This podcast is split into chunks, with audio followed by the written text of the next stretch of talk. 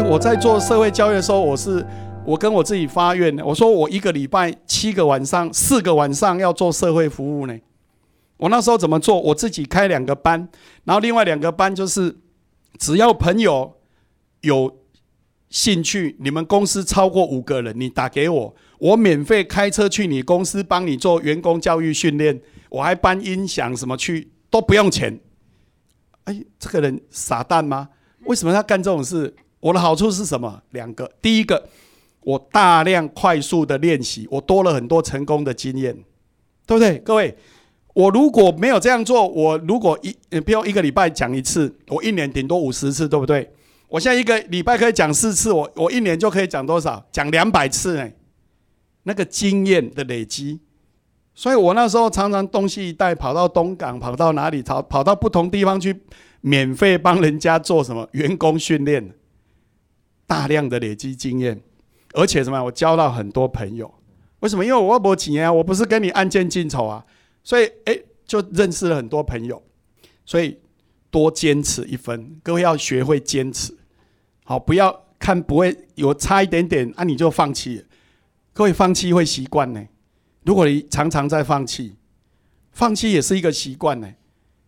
各位，我们常常说，一个人要成功，要怎么样？要富贵，对不对？富贵成喜。你要不要既富且贵？你只要看什么？看你的习惯就好。各位，你晚上回家的时候，哈，夜深人静，哈，播个二十分，自己写一下，你觉得你最重要的几个习惯是什么？你就知道你会不会成功了。第一个，你办做任何事情有没有守时？而且每次都是迟到啊，早退啦。每次都匆匆忙忙，每天上班一打卡，手上早餐他还没吃啊，然后再找时间去吃早餐，那一些要成功很困难。为什么？你根本没有时间管理好啊，对不对？第一个，第二个，你有没有有做有品格的事啊？有德啊？诶，这个德很重要。你把品德、有品德的事、有品格的事做好，人生就是会走长远的路嘛。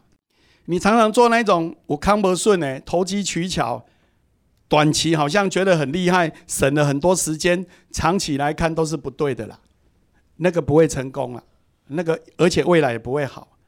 所以这个你只要看你的习惯就好，然后再你看你的钱投入在哪里，就决定你未来会不会有钱了。如果你赚的钱，你都会学会哦，当然每一个阶段不一样，你刚二十几岁、四十几岁跟五十几岁用钱的模式本来就不太会一样。但是你只要看到你这个钱的投入对你的未来是有帮助的，放的越多，我给你保证，未来的你越有竞争力嘛。譬如说我二十几岁，你看我去念中山大学要不要钱？当然要啊，对不对？可是如果我这个钱没有放在学习，我放在买很好的车，我放在去风花雪月，一样是花钱，对不对？但是钱花掉啦，对我有没有帮助？没有啊，搞不好还负向的，对不对？很多意外都是在风花雪月中命就没了，啊，你就不要去，你是不是就降低风险，对不对？降低那一件事的风险，所以你的行为跟习惯就会决定你的未来。所以各位，你只要看看你的习惯是什么，大概就可以断定未来。所以啊，民雄圣明啊，自己算一算，大概就知道你的行为、你的习惯、你的资源都摆在哪里。多做一点，多坚持一分。第三要做什么事？叫早走一步啊！哦，不是往生西方 极乐世界，而是说，既然要做，就早一点做，叫早走一步。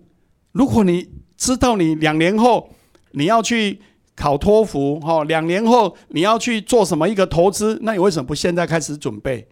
对不对？好，我们要做什么？你要及早啊！很多东西要及早。我看在座很多年轻朋友哦，你要及早，你要考什么要及早。好，那我们有我们现场有很多我们这些中年的朋友，未来你可能也会退休啊，那你退休生活你也要及早准备啊。很多东西很多人都没有及早的，都是到最后啊急就章，那个都没有品质。所以成功很简单，好的事情多做一点，不要计较啊，你得一折啊，多做啊，你的经验多啊。多坚持一分，很多东西就是要持续，要坚持。然后第三，要早走一步，越早走，越早做，对你成功累积经验就会越有效。啊，这个就好像什么？你去银行存钱一样，复利法嘛。你越早存，滚的最后就会越多嘛。所以重点是什么？你有没有存嘛？啊，你存多少？啊，你存的时间够不够嘛？对不对？那各位，你有没有常常对你自己有更多的一个投资啊？更多的一个学习啊？所以，我入社会以后，我开始大量的在做这种服务啊。我服务什么？譬如说，我刚刚提到了，当我在自己开班的时候，第半年以后，一个晚上都一百多个人报名，所以那时候我就去 ECC 国际会议中心。租那个人家一般就是专业在演讲的，然后我一个晚上可以有三百个学员，然后很多人来上课，然后就问旁边说：“哎呀，这个老师讲的也不错啊，场地又这么好啊，他到底在卖什么？”哦，他还很担心呢，他们有没有在卖直销、卖保险，还是卖灵骨塔？我没有呢，我都跟他们讲，我说我卖一个理念。哦，老师你卖什么理念？我说我的理念很简单，第一个，请你好好的善待你自己。